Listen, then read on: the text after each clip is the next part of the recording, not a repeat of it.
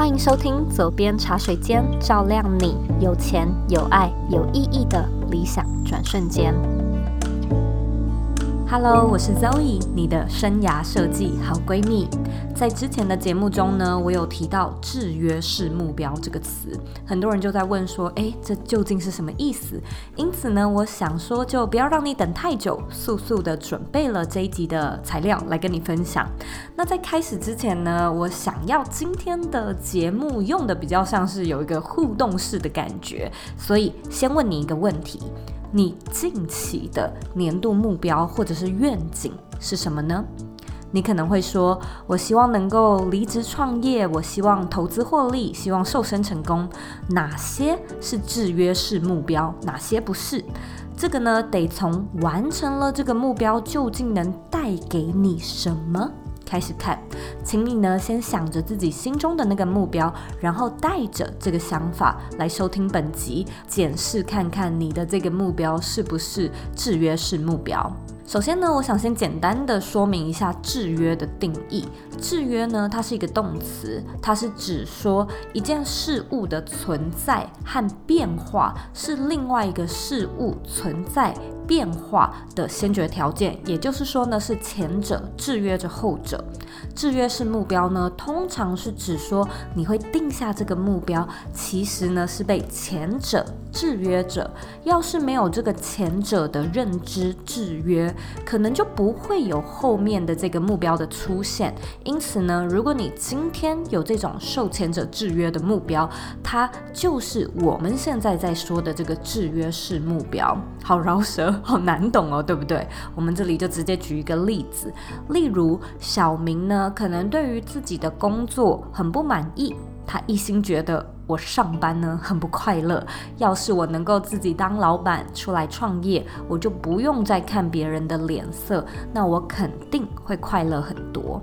在这个案例当中呢，小明认为他对自己工作不满意的原因，是因为他上班长时间都不大高兴，而他不大高兴的主要原因，是因为呢，他总是得看老板或者是看同事的脸色做事，这让他觉得很绑手绑脚。那这些呢，可能都是小明真实的感受。然而，小明的认知制约就出现在他认为自己当老板能够解决这一切的问题。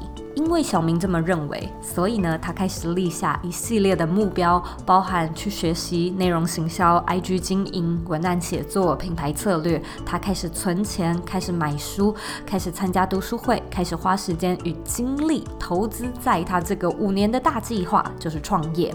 那小明呢，的确也非常有可能在真的成功当上自己的老板之后，日子呢过得快活逍遥。那这都是最棒的完美结局，也是呢。我们以为的模样，但是呢，我这几年一直有一个很深刻的感悟，就是绝大多数的结局都跟我们想的不大一样。尤其是我这几年私底下在教设计思考的时候，会不断的发现，大多数人设定的目标都会出自于一个前提，那个前提呢是一种假设，它很常是一种认知、一种信念、一种想象，来自于听说别人是这样做。做的爸妈说是应该要这样，社会认为是这样，或者是自己推论出是这样。很多的时候呢，这些前提都并非绝对的真相，而只是部分的可能。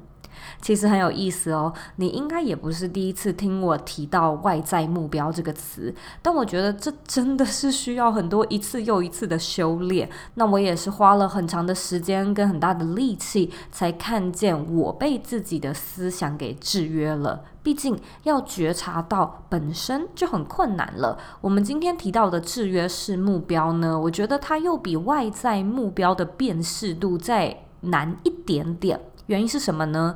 因为我过去在讲外在目标的时候，它通常是指那种比较明显的，例如为了证明或者是表现自己，为了符合他人或者是社会期待，或者是那种达成了之后一定要确保别人也知道你达成的这个目标。都会比较偏向我们所谓的外在目标。但是现在呢，茶水间的听众都越来越聪明，开始知道要怎么样去辨别这种外在目标。可是要发现制约式目标，会变得再难一点点，因为首先它并不明显，它不像是外在目标那么明显，它也不是错的目标，以及它真的很有可能能够带给你你想要的结果。但就像我刚才提到的，如果我们能够看见这些目标其实是制约式目标，我们便能够了解这只是部分可能，而不是绝对真相。回到小明刚刚的例子，他认为呢，只要我出来自己创业，就能够解决上班不快乐的问题。他用逻辑推导出的结论是。我因为上班需要看他人的脸色而不开心，所以我的解法就是去找不用看他人脸色的赚钱方式。那的确哦，他很可能当自雇者或者是自己开公司当老板会是非常快乐的。但是呢，那个制约者的角色啊。却也大大的限制了他的选择。也就是说，有没有可能小明对于工作不满意的原因，是因为他不太认同办公室政治，他不喜欢那种阿谀谄媚的办公室文化？那这样有错吗？其实没有错啊，有的时候那真的蛮烦的嘛。但是这个会跟看别人的脸色画上等号吗？或许不是，只是在他脑中，如果他发现说啊，原来我是不喜欢那种比较传统的人情世故潜规则，而不是一定跟要不要看别人的脸色是同一件事情，那他的选择。或许呢，就可以去试试看新创公司，或者是一些拥有开放文化的办公环境嘛。又或者是呢，小明他发现工作不开心，是因为他在人际社交上面的经验没有太多，所以跟同事还有跟主管相处的时候都觉得很挫折。那种挫折感呢，让他觉得心烦意乱。然后小明呢，就把这个心烦意乱的挫折感解读成讨厌。不顺心上班呢，让他感到很阿杂。那那些心烦意乱的感觉，虽然对小明来说是真真实实的，但是他或许是没有办法马上看见那股吃力的挫折感，可能是来自于他在人际关系上的挫折感，而不是所谓真的需要看别人脸色，所以一切就变得很讨厌。那与其再也不用去面对人群，他或许可以试着找咨商师聊聊，又或者是可以给自己多一点的社交练习机会。他不一定要离职，他也许是可以去找体制内的远端工作，不一定要出来自己创业。也就是说呢，当他自己出来当老板，他的那种上班讨厌的感觉真的消失了。但消失的原因可能不见得是因为创业是个绝对正确的选择，而是他可能大部分的时间因为接触人群的机会变少了，所以他体验挫折感的机会变少了。那请问到了这边，你觉得小明的问题解决了吗？你觉得小明设的这个创业的目标是对的目标吗？我们在这边呢，先 zoom out 一下，我想要借这个机会呢，跟你用几个不同的价值观聊这件事情。站在实际层面来考量，有的人可能会说啊，当然是解决啦，就不用再面对人群嘛，不用再看人脸色，烦人的感觉消失了嘛，那这不就是解决了吗？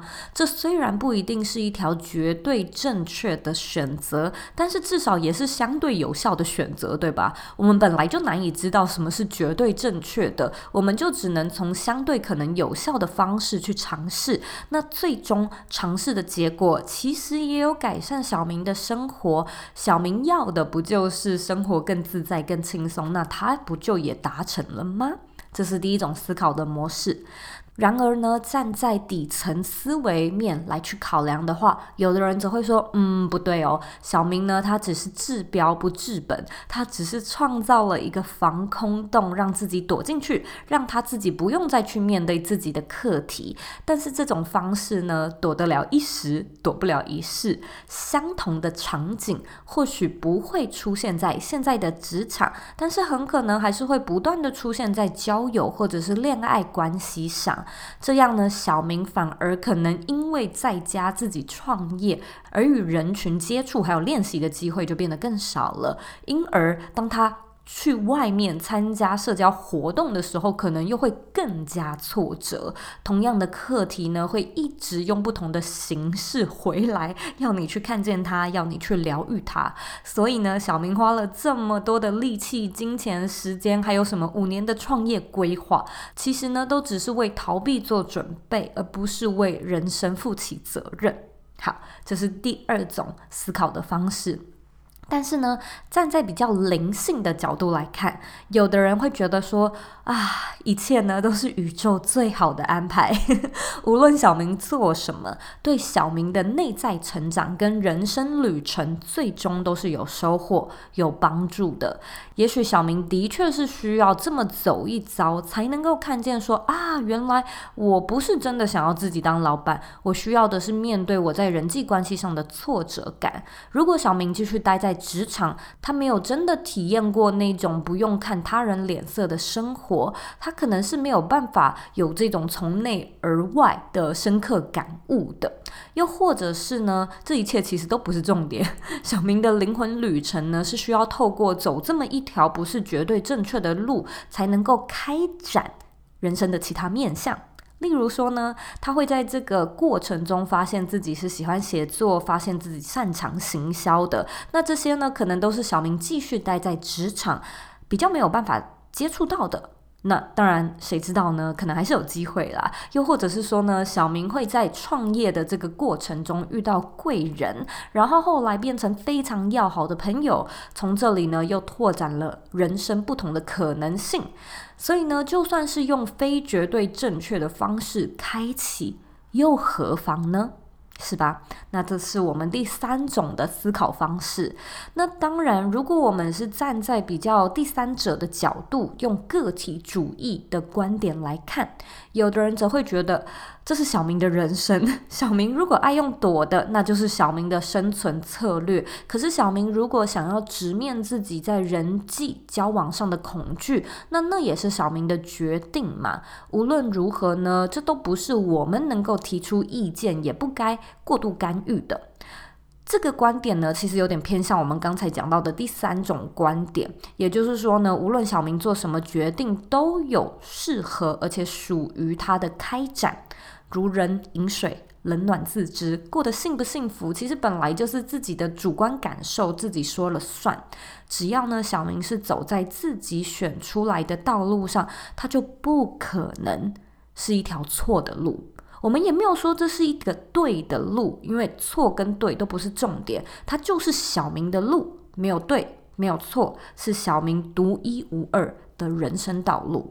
你觉得上述的几种价值观哪个跟你比较 resonate 呢？你会发现，其实以上这几个价值观都有它对的地方，也有它可能错的地方，但是这都不是重点嘛。重点是我们能够从这些思考当中，慢慢的去感受出自己比较偏向哪种价值观，同时呢，也能看见别人可能比较偏向哪种价值观。其实我一直很希望左边茶水间的这个节目能够启发人心，活出更辽阔的眼界，而不是只有非黑即白、二元对立的世界。那我们究竟为什么要从制约式目标聊到这，聊到你的价值观呢？那是因为制约着我们的，经常就是你的价值观。那我希望呢，你带着。刚刚看待各种价值观的这种辽阔眼界一样来去看待自己的价值观。这个价值观没有错，它没有害到你，它只是来保护你。你不需要去评判它，它是怎么来的，怎么形成的，基本上也不重要。虽然很多时候往下挖掘，去看见这个价值观是怎么形塑的，对于认识自己、了解自己，通常会有非常大的帮助。但是真正重要的是你如何选择，而非你为什么会这样。当我们能够看见是什么在制约着我们，我们便能够发现它不是客观科学上的事实，而是一种假设，并且很有可能会有例外。而只要有任何的例外，这通常呢就不是绝对真相，而只能成为一种假设，是你的假设，你假设人生是不公平的，你假设中乐透是不可能的，赚钱是辛苦的、困难的，你假设自己因为数学很差，所以便不会有投资理财上的天赋，你假设说我如果是爱我的孩子，我就理所当然的需要牺牲，因为牺牲就是奉献等等。那这些呢，你可能或多或少都有一点共鸣，但是你可以试着。在这些念头的前面，重新反问自己：我认为赚钱是辛苦困难的，这是我的预设的假设。但是如果换成反面的预设，我去假设赚钱是一件既不辛苦也不困难的事情，你想象一下，那有什么东西会在你的现实生活中改变呢？如果你假设爱你的孩子是不需要透过牺牲奉献来表现的，你只需要爱，你只需要表现爱，那么你的生活从现在开始会有什么不一样呢？其实我这样子问过很多的客户、很多的学生，然后我也曾经跟我自己的教练 Natasha 聊过这件事情，我们都发现，天哪，真的是。一切都变得不一样了。这其实也是为什么我想要分享制约式目标的主要原因。不是因为制约式目标是错的目标，真的不是这样子。我不是在说制约式目标错了，而是看见这个世界其实是很辽阔的。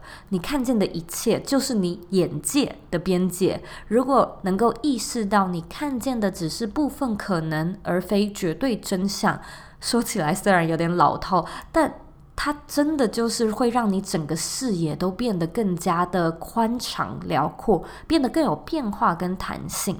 你会发现路真的不会只有一条，而过去的你就只能看见这一条，所以你当然会有压力，所以你当然会有很多的应该，很多的不得不。可是现在呢，如果你能够看见更加辽阔的世界，你自然会感到轻松、丰盛。自在许多嘛，而且呢，你永远都可以在看到更多选项之后重新评估，然后你也一样可以选同样的一个目标。不是说你今天更觉醒了，所以你就只能去选择那种 zen 到不行的目标，真的也不是这样子。我觉得我想说的重点，并不是所有人都要像我上一集讲到的那样子，就是什么放下屠刀立地成佛，真的不是，而是呢，有更辽阔的。眼界，你可以去综合评估，再重新选择，而非只能走这条路不可。我觉得我们的过度努力、学习焦虑，还有各式各样的上进病，很可能呢都是来自于制约式目标。例如，你可能会觉得我必须要出国深造，我才有机会待在国外工作；又或者是，如果想要在台北买房子，没有一千万是不可能的。那我相信呢，这个世界上绝对是有。没有出国深造而获得海外工作机会的人的案例，也一定有在台北买不到一千万房子的案例，你可能就是没有换个假设，所以你才会有像是参加雅思考试啊，或者是去补习班补习的这种目标。而重点也不是说你要马上去想，诶，所以我是要去找一个例外的案例，然后研究他们怎么做，效仿他们怎么做的是吗？真的不是，而是退后一步，回去看看你想要在国外工作的这个背后的原因是什么？是因为你觉得海外的薪资跟生活环境都比较好吗？那这是一个绝对真相，还是只是一个部分可能呢？这是可以被挑战的假设吗？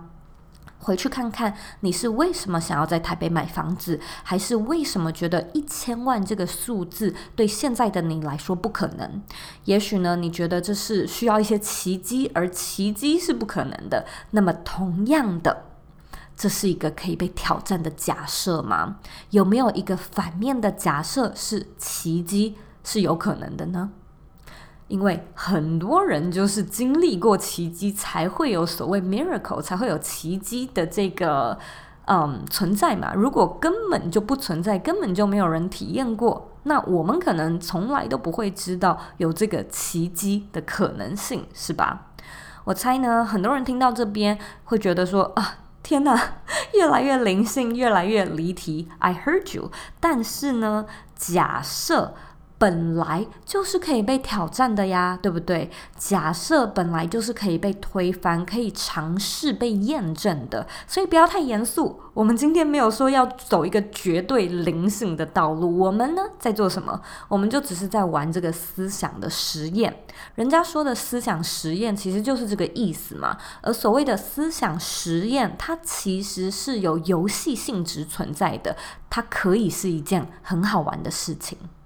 所以聊到这边，我们讲了怎么从自己的目标中往回推，问自己为什么会想要去补习，问自己这个目标背后的前提是什么。这可能呢就会花你好几轮来来回回的时间去询问自己。然后当你感觉到你似乎找到了。某个牵制的主要根源的时候呢，就带着不批判的眼光去看待你被什么给制约。那看见了之后呢，就跟自己玩那个思想实验，用假设的方式去看见这个预设值的反面是什么，然后问问自己：如果你是用这个反面的假设来过生活，你的人生会有什么改变？你可以拿出一张纸去写下你认为会出现的改变，然后问自己说：这些改变它究竟是如何慢慢的出现在你未来的生活中？然后呢，去想象你过着那样的生活，问自己：你喜欢这个被反面假设出来的生活吗？然后你知道你可以选择它吗？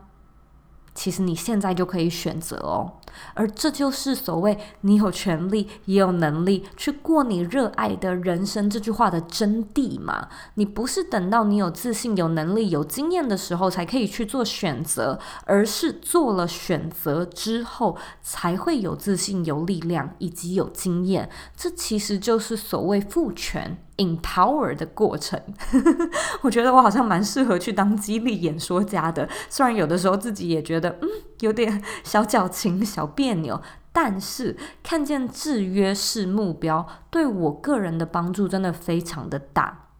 就像是我上集节目中分享到的案例，我其实也是被自己的信念牢牢的制约着。我以为自己做个人品牌失去热情，没有新鲜感，是因为我在这片红海当中失去了精准的定位。我以为只要我找到我精准的定位，我就可以再次火力全开，朝我想要的方向前进。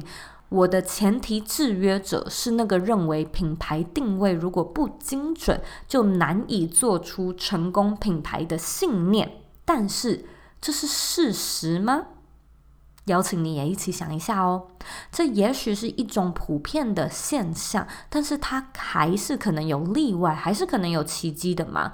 你的主题精准，然后做得好，人家会说你有明确的定位。你的主题发散。然后做得好，人家则会说你能够驾驭各种题材，对吧？所以一切呢，都是在诉说，想要某种结果，不一定只有你认为的那几种方式。不是说那几种方式不会有效，它也许很有效，也许精准的定位真的能带出你想要的结果。但是呢，重点不是在找到完全不制约的目标，而是去感受你定的这个目标是否经。常让你感到很痛苦、很无力，因为呢，我个人认为，如果说这个目标是让你跃跃欲试，你光是用想的就觉得充满期待感，那我的建议呢，就是管它是不是制约式目标，这一个呢是特别为你。为自己设下很多目标，然后觉得非达成不可，但是呢，在前往这个路途中又很痛苦的小伙伴们的一个思考的方式。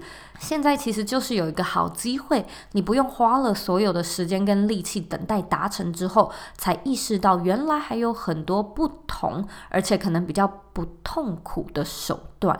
路是很宽敞的，但是如果你没有痛苦，我的想法则是。人的一生中呢，能够遇到那些让你真的很想做的事情，而且即便还没有达成，还是让你孜孜不倦，这其实真的非常的宝贵。这种时候呢，就不用管制不制约，也不用将人生活得这么辛苦，不用每一个都要检视说啊，我是不是被自己的思想给制约了？我觉得重点呢，还是在感受。感受如果痛苦，可以先 pause，我们可以先暂停一下，做今天的这个小练习，然后试着一层一层的去拨开，看见你是否被自己的某一些。非绝对真相的信念给制约着。可是，如果真的没有，你真的是做得很开心，那没关系。今天这一集呢，你就听听就好，参考就好了。我觉得很多时候，怎么样去判断自己是否走在一条所谓正确的人生道路上啊？还是得回到那个当下，你的体验感就是你是怎么过每一天的。其实基本上你就是怎么过你这一生的。如果你每一天的感受呢都是很好的，那其实当然你就会有一个幸福、快乐且很满足的人生。可是如果呢你过生活的方式是点到点，只有到点的时候才快乐，但是点到点之间的那条线的路是不快乐的，那就代表 长时间这样子做呃数学除以下来，你大部分的时间还是不快乐的，只有少部分达成目标的时间才是满足的。那我觉得。嗯，就我自己的经验来说，我还蛮想 佛系劝世，告诉各位，真的有不同的可能性。今天呢，就可以试着来玩玩看吧。非常感谢你今天的收听，我真的很想要听听看你听完这一集节目之后有没有做相关的练习，又或者是你听完小明的案例之后有没有觉得他其实跟你蛮像的？你是不是也为自己做了很多的人生规划，但是都是出自于某一个信念、某一个前提？其实，当我们能够看见是什么在制约我们时，我们的选项真的不晓得为什么耶，就会突然变得辽阔很多，而那个感觉是非常爽快的。所以，我很希望呢，我们所有的听众都有机会去体验，哇，那种心中很 spacious、很辽阔的感觉。这是我今天讲制约式目标的最主要用意。那假设你听完有什么样的想法，有什么样的启发，也希望呢，你可以到 Apple Podcast 或者是你各大收听的平台留下你的评论，跟我分享你的想法。在分享的时候呢，记得按下五颗星，以及呢，告诉我你现在正在收听的是哪一集。那假设呢，你还没有订阅我们的节目，现在一秒钟，希望呢，你可以抽出时间按下订阅键，别忘了。你的人生可以有钱、有爱、有意义。你是你人生的负责人，你有权利、也有能力去过你真正热爱的人生。你现在听这句话的时候，是不是有不一样的感受了呢？别忘了，你永远都是有选择的，你永远都是有选择的。我们下次见喽。